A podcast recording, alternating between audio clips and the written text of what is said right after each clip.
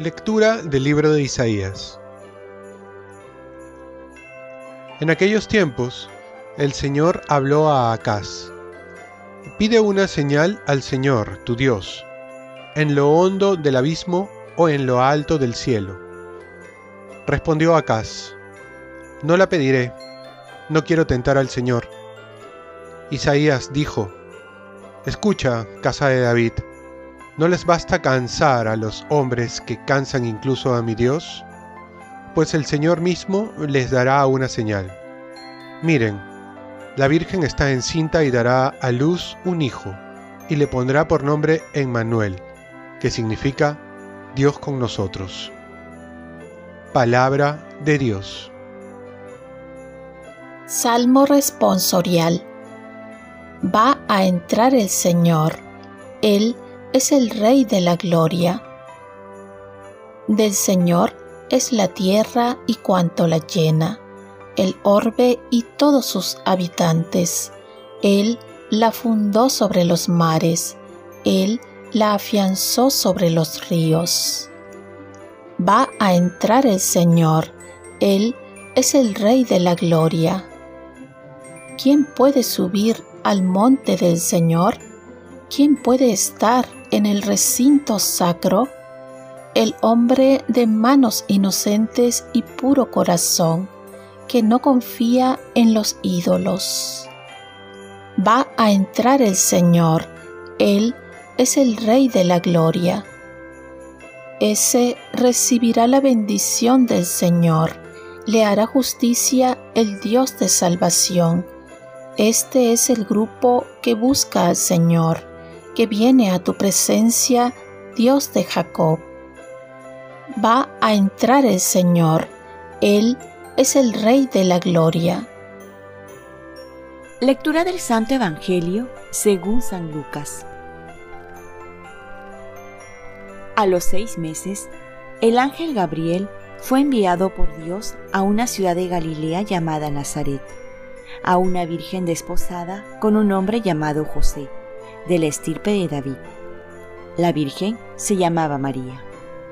El ángel, entrando en su presencia, dijo, Alégrate, llena de gracia, el Señor está contigo. Ella se turbó ante estas palabras y se preguntaba qué saludo era aquel. El ángel le dijo, No temas, María, porque has encontrado gracia ante Dios. Concebirás en tu vientre y darás a luz un hijo, y le pondrás por nombre Jesús. Será grande, se llamará Hijo del Altísimo. El Señor Dios le dará el trono de David, su padre. Reinará sobre la descendencia de Jacob para siempre, y su reino no tendrá fin. Y María dijo al ángel, ¿Cómo será eso? Pues no conozco a varón. El ángel le contestó, el Espíritu Santo vendrá sobre ti, y la fuerza del Altísimo te cubrirá con su sombra. Por eso, el santo que va a nacer se llamará Hijo de Dios.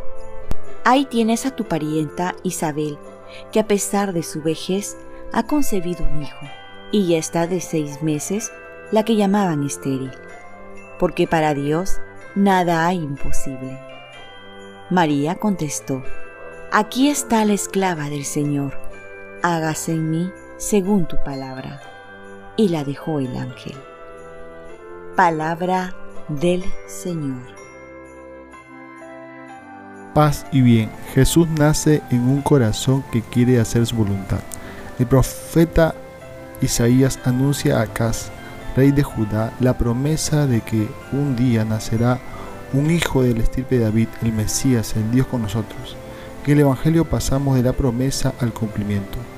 Una humilde muchacha de Nazaret, un pequeño pueblo alejado de Jerusalén, la capital, es elegida por Dios como madre del Mesías esperado. Su grandeza no reside en su posición social, sino en su gran fe. Y ya próximos a la Navidad, la pregunta es cómo debo prepararme para la venida de Jesús. La respuesta nos la trae el Evangelio, que nos presenta la imagen de la Virgen María. Dios buscó la colaboración de una mujer para poder realizar su plan de salvación. Así también ahora Jesús está buscando corazones disponibles que puedan acogerlo para realizar su plan en cada uno de nosotros.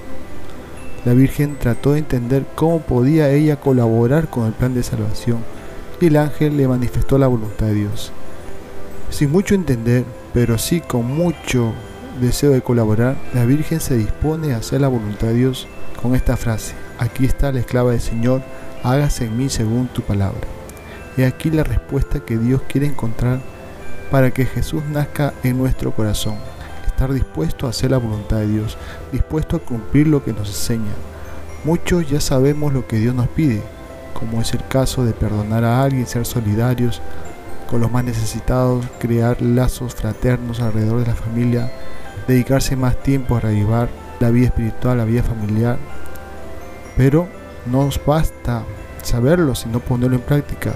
Por eso viene a Jesús a darnos la fuerza, a nacer en nosotros, para poder poner en práctica lo que desea nuestro corazón, que es hacer la voluntad de Dios. Oremos. Oh Dios de eterna grandeza, ya que la Virgen Inmaculada, por el anuncio del ángel, acogió tu verbo inefable y transformada en el templo de tu divinidad se llenó con la luz del Espíritu Santo, concédenos que a ejemplo suyo aceptemos humildemente tu voluntad ofrezcamos nuestro día. Dios, Padre nuestro, yo te ofrezco toda mi jornada, en unión con el corazón de tu Hijo Jesucristo, que sigue ofreciéndose a ti en Eucaristía para la salvación del mundo. Que el Espíritu Santo sea mi guía y mi fuerza en este día para ser testigo de tu amor. Con María, la Madre del Señor y de la Iglesia, te pido por las intenciones del Papa, con San José Obrero, te encomiendo mi trabajo y mis actividades de hoy para que se haga en mí tu voluntad. Y la bendición de Dios Todopoderoso, Padre, Hijo y Espíritu Santo descienda sobre ti. Cuenta con mis oraciones, que yo cuento con las tuyas y que tengas un santo día.